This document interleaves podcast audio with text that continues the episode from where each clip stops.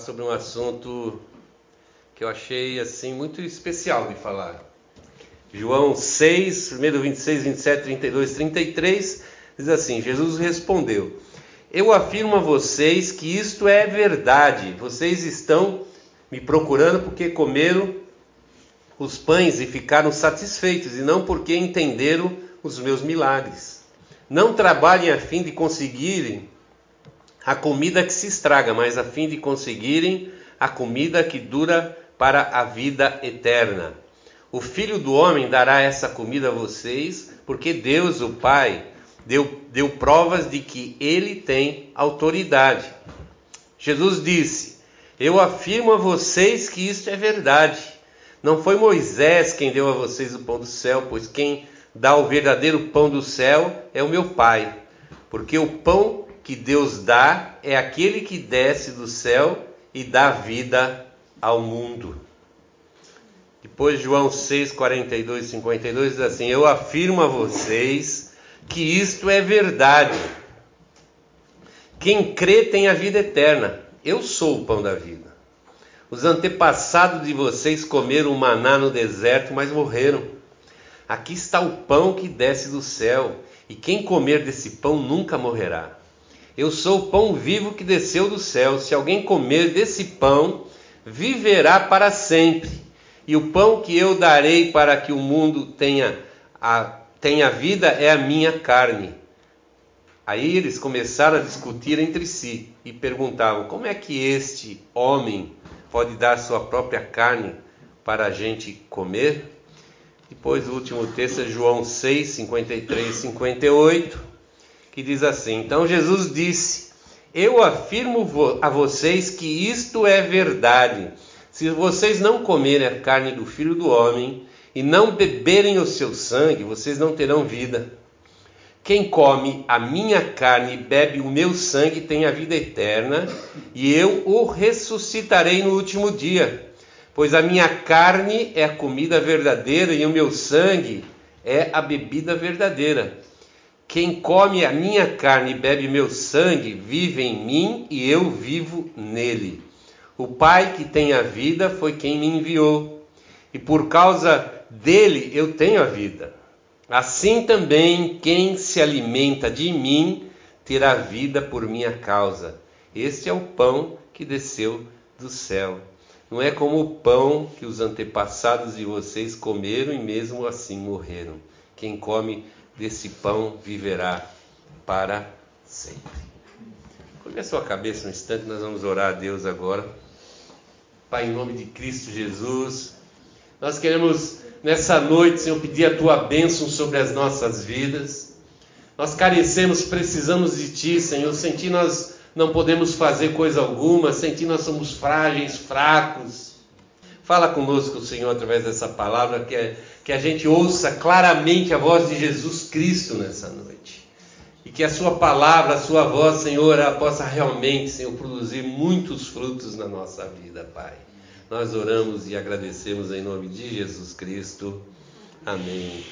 Nós vemos um texto que Jesus fala algumas coisas, para nós vamos estar tá detalhando um pouco mais. Mas a verdade é que tudo que Jesus Cristo falou ou ensinou nos evangelhos é extremamente importante. Na verdade, é isso que conta. É aí que é assim que a gente deve receber a palavra de Deus, como um ensinamento que vem direto de Deus através de Jesus Cristo. Jesus Cristo mesmo falou: ó, tudo que eu faço, que eu falo, os milagres, tudo que eu faço, eu faço porque o Pai me manda fazer. Ele estava obedientemente servindo a Deus, fazendo aquilo que Deus tinha proposto para ele fazer nesse mundo. E a verdade é que também Cristo, da mesma forma como o Pai tinha um propósito para a vida dele, Cristo tem um propósito para a nossa vida.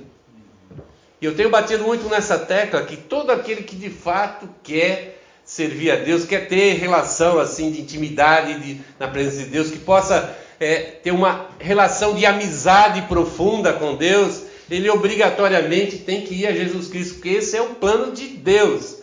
Não foi Jesus quem criou isso, não foi ele que inventou da sua cabeça, essa foi a forma como Deus propôs nos levar novamente à sua presença através de Cristo. E quando Cristo diz isso de uma forma bem clara, que ninguém pode chegar ao Pai senão por Ele, não é uma coisa também que ele estava dizendo de si, mas ele estava externando alguma coisa que é a vontade de Deus, é o propósito de Deus. Então nós temos que ficar muito atentos àquilo que Jesus Cristo nos fala através da Sua palavra.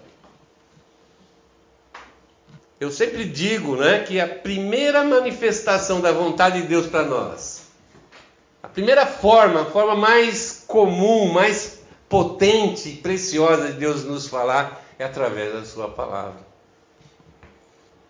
Então, quando nós lemos o Novo Testamento, a gente deve absorver, a gente tem, tem que ter esse, esse, desejo, essa vontade de, de que o Senhor fale com a gente.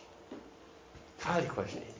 E talvez por exercitar essa minha vontade nesse João 6, eu acho que o Senhor falou muito comigo Espero poder reproduzir um pouco disso para vocês, que vocês saiam daqui nessa noite falando assim: ouvimos também o que o Senhor tem a dizer. Mas esse texto me chamou a atenção porque nesses quatro versículos eles têm uma coisa em comum. Eles têm uma palavrazinha de Jesus que diz assim: Eu afirmo a vocês que isto é verdade. Primeira coisa que a gente tem que pensar nesse, nesse, nesse capítulo, nesses, nessas quatro, nesses quatro textos, onde é, nos quatro aparecem essa expressão, é o que, que Jesus está querendo dizer com isso. Se você escutasse eu, eu falar para vocês, eu afirmo para vocês que isso é verdade, o que, que eu estaria querendo dizer? Ele podia simplesmente falar: olha, o negócio é esse, esse, esse, assim, é assim, ó, vocês estão me procurando por. Não, mas ele fez questão de dizer assim: olha, eu afirmo a vocês. Esse eu afirmo a vocês é que ele penhora o nome dele, ele coloca ali como uma garantia de que aquilo é verdade, porque é ele que está falando. Sabe, não é aquilo lá, ouvi dizer, né? Mas alguém falou. Não, ele está dizendo, eu estou falando, eu estou dizendo. E se eu creio que Cristo é quem ele diz que ele é, se eu creio que ele foi para a cruz, se eu creio que ele ressuscitou, se eu creio que ele cumpriu a sua promessa de enviar o Espírito Santo, então eu tenho que acreditar ou crer que também o que ele fala. E ele enfatizando que aquilo eu tinha que prestar muita atenção, porque ele afirmava que aquilo era uma verdade.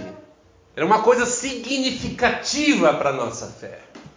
Então, a partir desse momento, então, eu posso começar a pensar um pouquinho no que esses textos eles querem me dizer. O contexto desse texto foi uma multidão que chegou a Jesus, que já tinha participado lá da multiplicação dos pães. Eles saíram muito felizes, muito contentes. Falaram, pô, esse cara é top, Jesus é o cara, meu. Onde será que ele vai estar amanhã? E saíram procurando. E saíram atrás de Jesus. Até que encontraram Jesus. Aí Jesus falou: oh, vocês estão atrás de mim por um motivo errado.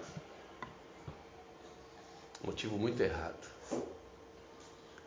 Vocês precisam encontrar o motivo certo para me seguir. Motivo certo. Cara, eu acredito que hoje ainda muitas pessoas que estão atrás de Jesus, mas continuam andando atrás de Jesus, procurando Jesus por motivos errados. E de alguma forma, nesse contexto do texto, Jesus estava tentando mudar a mente deles, a maneira deles entender as coisas que eles estavam vendo. Porque as coisas de Jesus são assim, elas não aconteceram, elas estão acontecendo. E preciso crer em Jesus Cristo muito mais pelo testemunho daqueles homens que andaram com Jesus, que viram Jesus, que tocaram em Jesus, que viram ele fazendo esses sinais, essas maravilhas, viram ele subir aos céus, depois se encontraram com ele depois da ressurreição do que os textos lá do Antigo Testamento, aquelas previsões proféticas, aquelas previsões por mais é, absolutamente corretas, não é? E precisas e poderosas, porque mostravam de fato para o judeu, para que eles entendessem quem era Jesus Cristo, elas não chegam nem aos pés da revelação do que Cristo fez em vida. Porque ele mostrou que ele era. Não foi conjectura, não foi intelectual a coisa. Foi de fato na prática, no dia a dia, ele mostrou então quem ele era. Então, se eu entendo quem ele era, se eu se, aqueles homens, se eu me colocasse naqueles homens e visse ele operando, fazendo sinais, maravilhas, curando, libertando, eu teria que por obrigação também ouvir o que ele o que ele fala. Porque o que ele fala que de fato vai me levar para a vida eterna. E a conversa aconteceu por causa de uma pergunta, que é que Deus quer que a gente faça. Que é que Deus quer que a gente faça? Nem falaram assim, o que você quer que a gente faça, Jesus? Eles viram sinais, contaram com Jesus lá do, do outro lado do, do mar. Aí Jesus puxou a orelha deles e eles falaram: tá, se está errado, então o que, que nós temos que fazer? E talvez seja essa pergunta que você deva fazer para nessa noite. Se você diz que crê em Jesus, se você diz que ele é realmente o Filho de Deus, então o que, que isso tem que mudar na minha vida? Mas o problema maior é quando a gente fica sabendo o que Deus quer que a gente faça, a gente ainda fica tentando né, argumentar. Mas por quê? Como? Agora? Por quê? Não, deixa mais para frente, deixa para outro dia. A gente quer ainda explicações, mas por quê? Como? E o que, que vai acontecer? Onde vai acontecer? Quando que vai acontecer? E eu, como é que eu vou ficar na história? Eu vou ficar bem, eu vou ficar feliz. Eu... Cara, apenas faça. Se você sabe que Jesus Cristo é o Senhor, apenas faça aquilo que Ele mandar você fazer, porque é isso que Deus quer que você faça. Vamos ver primeiro, o primeiro eu afirmo a você. Não foquem suas vidas nas coisas deste mundo. Então foque as suas vidas nas coisas desse mundo. Esse mundo é passageiro, é rápido. Esse mundo não significa absolutamente nada dentro do propósito de Deus para a nossa vida. O que conta é o mundo vindouro, o mundo da promessa. Jesus, em, outras, em outros momentos, lá diz assim: que, que adianta o homem ganhar o mundo inteiro e perder a sua alma? Que adianta? Não adianta ser famoso, não adianta ser rico, não adianta. Se eu, ao findar da minha passagem aqui por esse mundo, eu perder a minha alma. Então Jesus deixou isso muitíssimo claro, né? Jesus falou: não trabalhem a fim de conseguirem a comida que se estraga. Não trabalhe pelo aquilo que é passageiro, pelo aquilo que, sabe, hoje hoje está tudo maravilhoso, você está bem. Amanhã dá uma crise, amanhã dá um problema, amanhã você fica doente. A gente não leva nada daqui. Tudo que a gente conquista aqui fica aqui mesmo. Mas algumas coisas são para eternidade. Jesus falou: olha, você tem que investir a sua vida na comida que dura para a vida eterna. E o que, que ele estava falando? Ele estava falando sobre ele mesmo, ele estava se colocando ali como o pão da vida. Isso tem que mudar o meu horizonte a respeito de como é a minha vida, onde eu levo, onde chego com a minha vida. Tem que mudar completamente.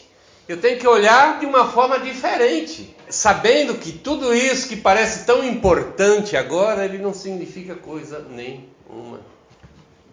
Vocês já leram na Bíblia sobre as bem-aventuranças? Qual é o, o sinônimo bem-aventurança? Ser feliz. Bem-aventurados são os felizes. Quando você olha um pouquinho lá, quem é feliz dentro do contexto divino ou da perspectiva de Jesus Cristo, não tem nada a ver com as coisas desse mundo, absolutamente nada. Porque a gente, quando pensa assim, ah, Deus me quer feliz, então Ele vai me dar o quê? Um coração puro? É isso que eu peço para Deus, Senhor. Me dá um coração puro para mim ficar feliz? Não, a gente fala, Senhor, me dá um carro novo. Me dá uma geladeira, uma máquina de lavar. A gente pensa que a nossa felicidade está é, nessas coisas. E é isso que a gente pede via de regra para Deus. Mas se você vai ver lá, nossa felicidade está em coisas que estão profundamente ligadas à nossa relação com Deus. Porque a única coisa que pode nos dar felicidade é a nossa relação com Deus. E a nossa relação com Deus, ela não acaba quando a gente fecha os olhos para esse mundo aqui. Na verdade, na verdade, que é aí que começa. Para o bem ou para o mal. É aí que começa. Então muda a sua perspectiva, né? Em vez de você trabalhar, se matar pelas coisas desse mundo, comece a se matar pelas coisas que valem, se é que você quer se matar. E a própria palavra de Deus nos faz um convite a morrer para que Cristo viva em nós. Então você quer se matar? Se mate para que Cristo viva em você. Não se mate de buscar alguma coisa que tem valor nenhum para a nossa vida eterna. Segunda coisa, mudem a sua visão a respeito de Deus. Jesus falou assim: Eu afirmo a vocês, quem dá o verdadeiro pão do céu é o meu Pai. Porque o pão que Deus dá é aquele que desce do céu e dá vida ao mundo. Jesus estava fazendo um contraste com o maná lá do deserto, que eles chamavam de pão do céu. E os judeus tinham um orgulho daquilo, que durante 40 anos Deus sustentou o povo. Saíram um milhão de pessoas lá do Egito, no mínimo. Imagina um milhão de pessoas num deserto onde não tem nada para comer, não tem nada para caçar, não tem nada para nada. Deus fazia com que caísse do céu uma coisa que parecia um orvalho, que eles colhiam aquilo e daquilo eles se alimentavam. 40 anos. Então foi uma coisa tremenda realmente. E eles batiam no peito e falavam: oh, que bênção, né? Nós somos filhos de Moisés, ali, filhos de Abraão. Por isso que nós temos essa, essa bênção, né? O maná que Deus mandou. Jesus falou: vocês estão enganados. Eu sou o verdadeiro maná. Eu sou o verdadeiro pão do céu. Porque aqueles seus pais comeram aquilo lá durante 40 anos, mas morreram.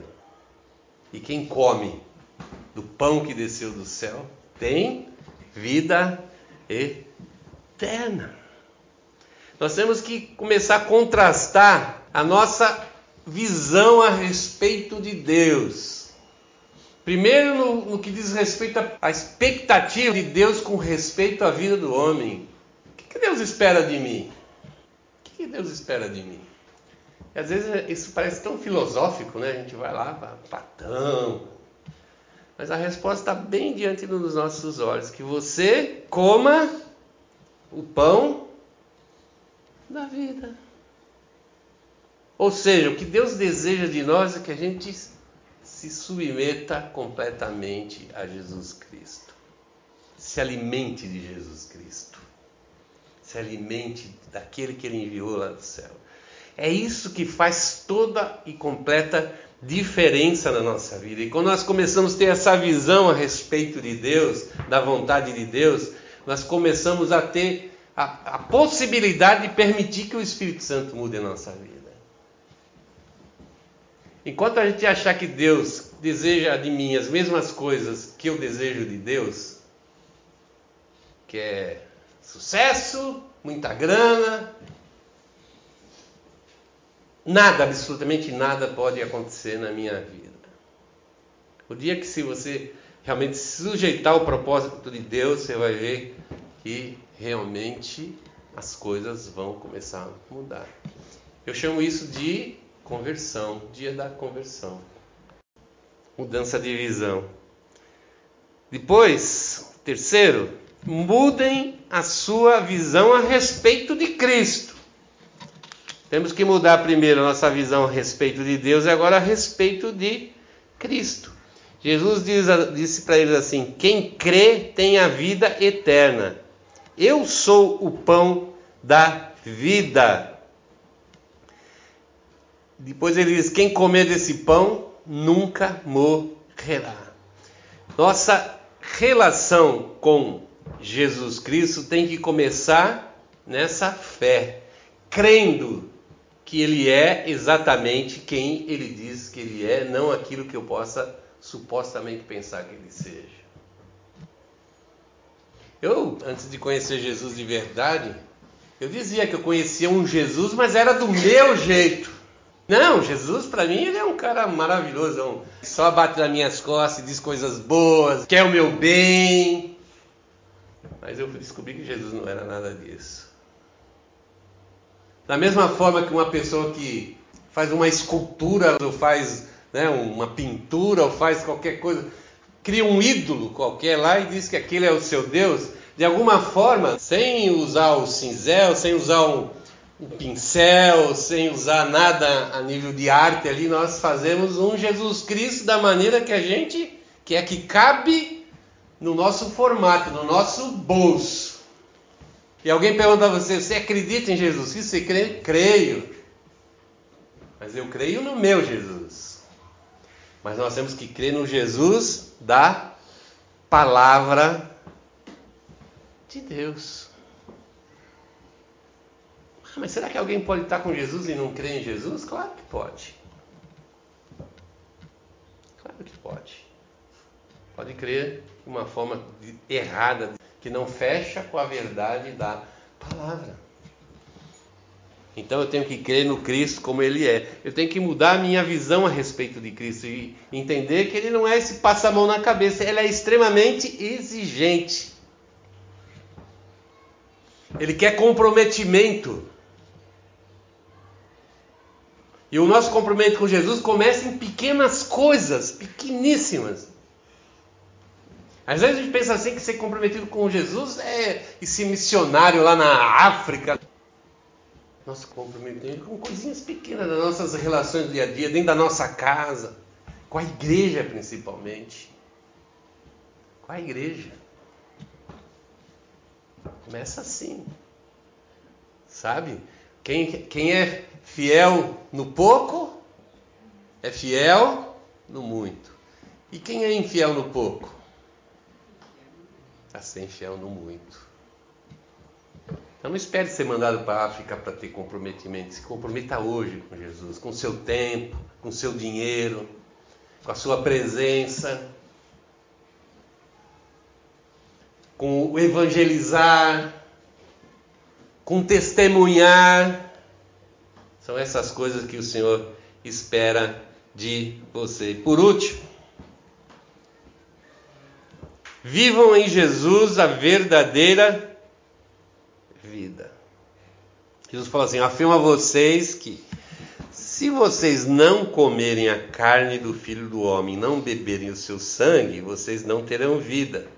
Um pouquinho mais adiante ele diz assim: Quem come a minha carne e bebe o meu sangue, vive em mim e eu vivo nele.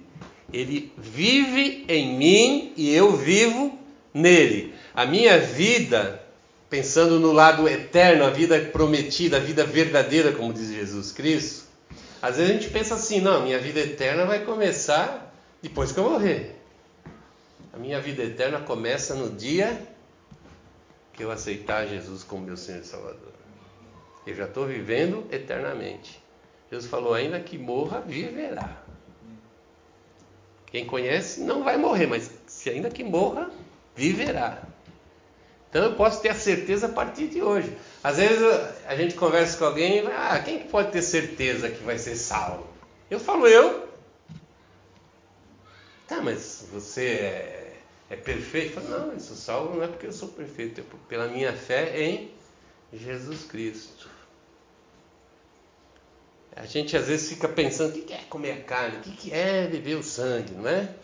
É você realmente se alimentar de Jesus, alimentar a sua vida na sua palavra, na sua vontade, no seu querer. É isso que é a coisa mais importante da, da sua vida. E ele disse: se isso acontecer na sua vida, você vive em Jesus. E ele vive em Você. Olha que coisa maravilhosa, que coisa tremenda. Você permitir que Cristo viva em você é você estar de fato dentro do propósito de Deus. E Cristo falou: Eu, eu afirmo a vocês que se vocês comerem minha carne e beber o meu sangue, vocês vivem em mim e eu vivo em vocês. Essa é a verdade máxima, é o propósito máximo de Deus para a vida de cada um de nós. Então, se a gente fosse voltar àquela pergunta inicial, o que é que Deus quer que eu faça? A resposta seria: a verdadeira vida é permitir que Cristo viva em você. O que, que Deus quer que eu faça? Permitir que Cristo viva através de mim. Vida eterna através de Cristo Jesus. Mas para que isso aconteça, ele precisa viver em mim. E eu preciso, para que isso aconteça, viver nele. Vamos nos pôr de pé.